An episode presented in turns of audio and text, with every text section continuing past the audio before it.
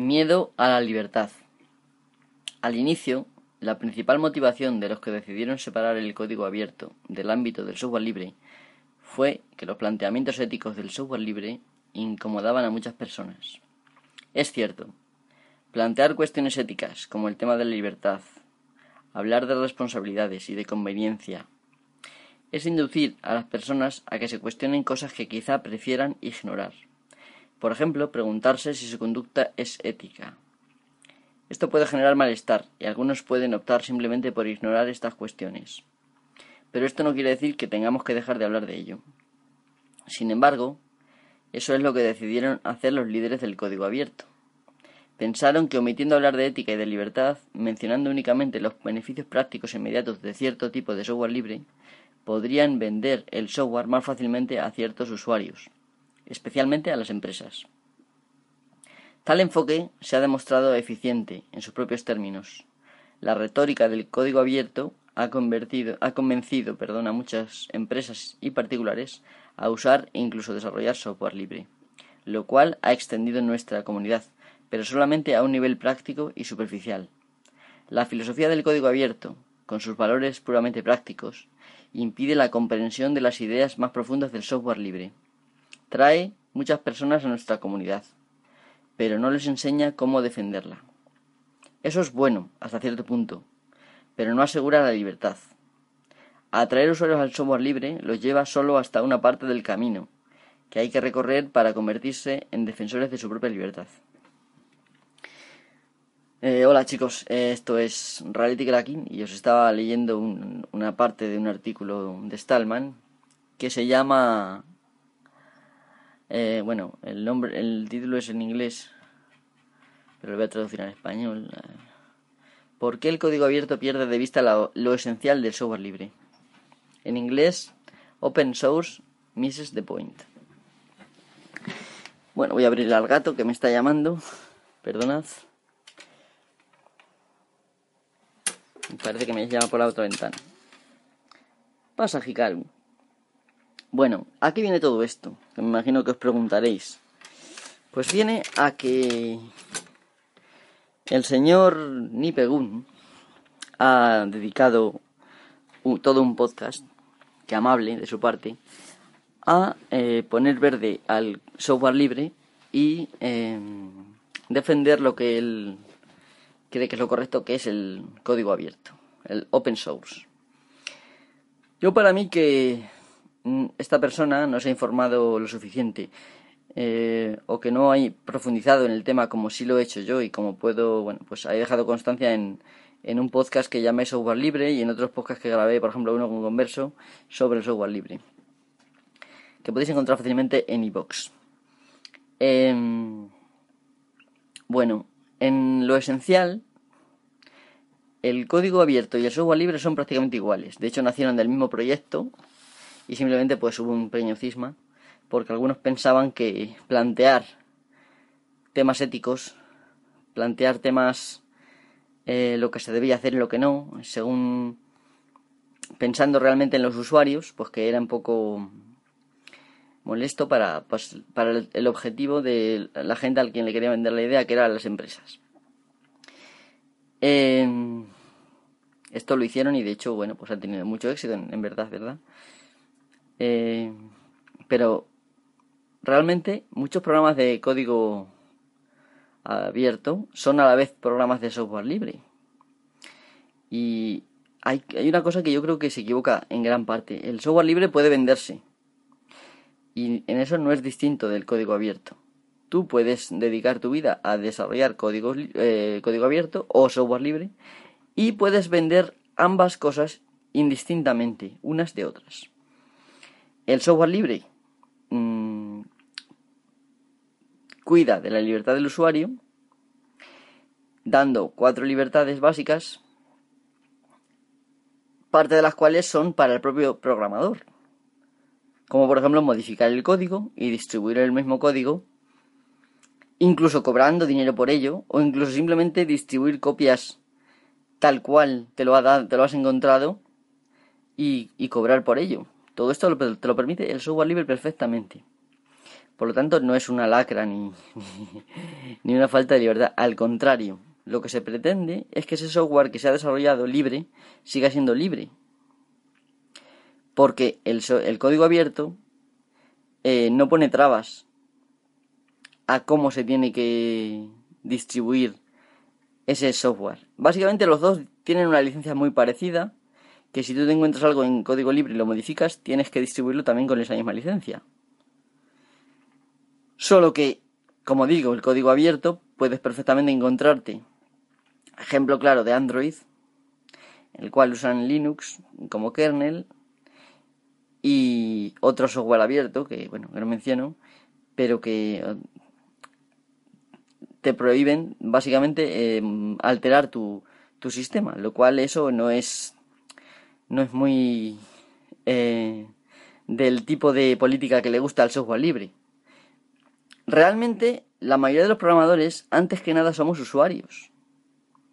Un software, una licencia de software que prime la libertad del usuario, me parece muchísimo más importante que, que los deseos de alguien que está más cercano al software privativo, del cual yo me tengo que eh, distanciar diametral, o sea, de él como si fuera mierda, porque es que es lo que es. Y el código abierto, al no plantearse temas éticos, te puedes encontrar con que desarrollen DRM y cosas de ese estilo que no precisamente defienden la libertad del usuario. Entonces, bueno, yo, como veis, no veo que los del software libre seamos talibanes, o que Richard Stallman, que se ha pasado 30 años desarrollando un sistema operativo libre y que no que no nos ha pedido a nadie un duro de eso, ¿no?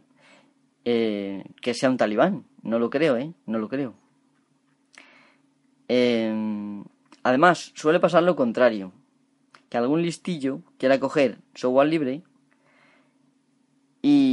a lo mejor se encuentra con que ese software libre ya tiene 30, 40 mil líneas, 100 mil líneas de código, 200 mil líneas de código, y queriéndole añadir simplemente unos cientos líneas de código más, mm, lo pretenda vender como software privativo. De eso te defiende eh, la licencia del software libre perfectamente. Es de hecho de lo único que te defiende, porque tú lo puedes vender. Lo hayas hecho tú o no, y si lo modificas también lo puedes vender. De hecho, como digo, la, el mismo, la misma limitación de poner la misma licencia la tiene el, el open source, ¿eh? la misma limitación. Eh, vamos a profundizar un poquito más en lo que pretende Nipegun con su afamado Geek OS. Hace poco eh, me sorprendió pidiéndome que le hiciera un programa que él denominaba KAP, y que servía para que iba a servir para buscar cadenas y reemplazar cadenas. Básicamente lo que este amigo pretende es eh, coger Linux, ¿vale? El kernel, modificar y, seguramente también GN1, modificar eh, las cadenas de los directorios para que apunten a otros sitios que a él le parecen más propicios de lo cual yo no estoy de acuerdo y por eso no quiero colaborar en su proyecto. Yo no me meto con si él lo va a hacer o no, pero me parecería mucho más valiente que él mmm, dedicara 30 años a desarrollar su propio proyecto sin copiar de nadie.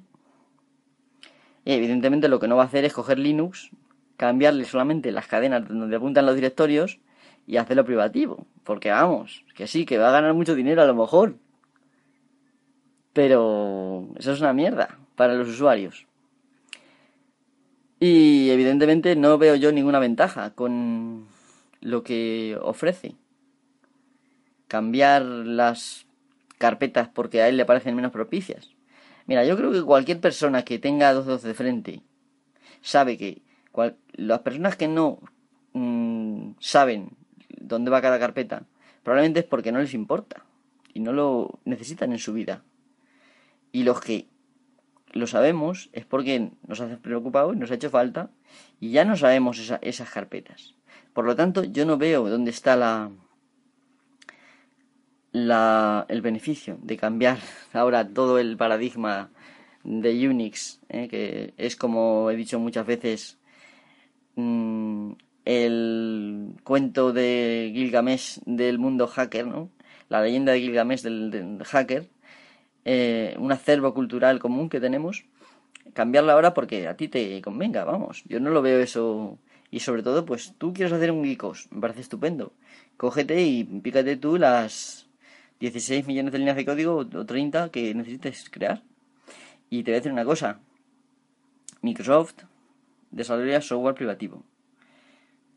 Eh, no pienses por un momento que por tu cara bonita eh, van a ponerse a desarrollar código para tu sistema, un sistema que tú no vas a haber creado, sino que simplemente vas a haber modificado cuatro cosas que a ti te convienen y que pretendas ganar dinero con ello, evidentemente. Y si piensas que Microsoft o cualquier otra empresa como Apple va a dedicarse, Apple que precisamente se limita únicamente a sus productos de hardware, eh, va a dedicarse a escribir código para GeekOS, si no lo han hecho ya para Linux, eh, pues me parece a mí que, que vas listo. Así que, lo dicho, que me parece muy extraño que digas que vas a copiar tres líneas de código, como dices en tu podcast, de un software libre y que esas tres líneas de código luego las vas a emplear con 30.000 o con 100.000. A mí me parece perfecto, pero si, con esas, si son solo tres líneas de código, invéntatelas tú, no las copias de ningún lado. ¿No será más, más realista que realmente lo que pasa es que quieres copiarte más y poner tú menos? Que eso suele ser lo que, lo que pasa. Porque, amigo mío, escribir 100.000 líneas de código cuesta mucho tiempo. Mucho tiempo. Si tú te lo puedes permitir, perfecto. Pero no veo yo que mucha gente lo haga. Mira, yo te voy a decir una cosa además. Yo soy usuario de Linux, de GNU Linux, como a mí me gusta decir para darles también eh, crédito a, los de GNU, ¿no? a los de GNU, eh, que también es parte del sistema. ¿no? Eh, yo he desarrollado algunos programas de software libre, casualmente casi todos para Windows, y los cuales pocos usan. ¿Tú crees que yo realmente con eso ya he participado en, en, la, en, en los comunistas, en el grupo de comunistas en el que tú crees que estoy metido? De talibanes? Pues no. Perdona que te diga, pero creo que han contribuido bastante más ellos a mi vida y a la de mucha gente que no sabe programar ni va a programar en su vida de lo que yo pueda contribuir con mis 100.000 líneas de código, 20.000 millones, lo que tú quieras escribir. O sea, el sistema operativo que existe, que tienes delante de ti, que se llama GNU Linux, existe precisamente por estos del software libre a los que tú tildas de talibanes. Plantéate si de verdad lo que tú quieres es hacer tu software privativo y por eso te molesta que te obliguen a ponerle una licencia de software libre, que por otra parte el código abierto también lo tiene, quizá con menos restricciones en ese aspecto, pero la misma básicamente. Y te voy a decir una cosa, el código abierto considera, no estoy equivocado yo porque lo acabo de mirar hace un rato, considera que en algunos casos se pueden meter eh, dentro de, una de las partes de la licencia eh, pues secciones, artículos que dependan de leyes estadounidenses. Por lo tanto, en muchos casos son muchísimo más restrictivas la licencia de open source que la licencia de código abierto, de, perdón, de software libre. Y recuerda, que ya lo dice Stallman hasta la sociedad, libre es libre de libre, free, es libre de libre, no de gratis, como tú pretendes hacernos creer a todos. Libre es de libertad y no de gratuidad. De hecho, pues por ejemplo, yo he comprado bastantes distribuciones de Linux en mi vida y he pagado religiosamente. Y, tú puedes, por ejemplo, dedicarte a, a escribir software libre y cobrar para una empresa o por tu cuenta como tú quieras. O por ejemplo, yo te puedo pedir, un tío te puede pedir a ti que le desarrolles un interfaz gráfico nuevo y tú lo puedes hacer.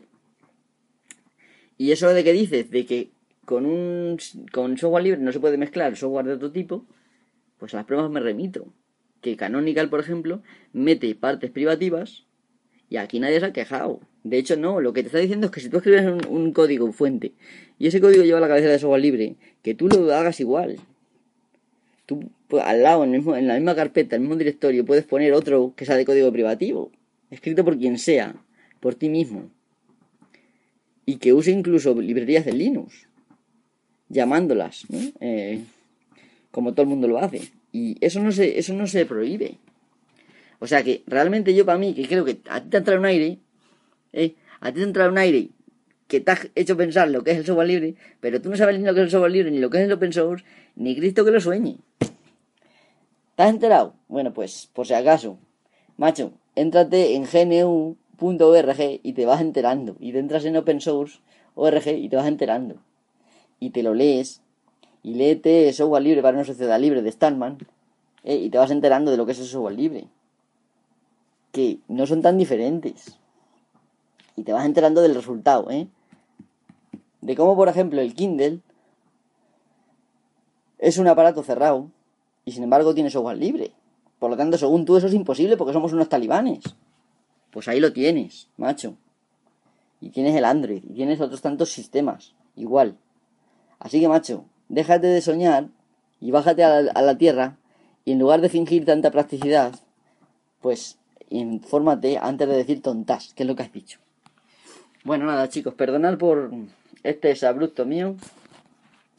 Espero que os haya ilustrado algo y por no os dejéis engañar. Eh, de, como digo, no os ni de lo que digo yo ni de lo que dice ni Pegún. Y leeros, leeros que hay información por ahí y en español bastante buena. Y pues os salís de dudas, salís de dudas. Veis los proyectos de un lado y de otro y veis el resultado y veis las incongruencias o si yo os estoy engañando o si está engañando él. Así que nada, eh, muchas gracias por escucharme y hasta la próxima.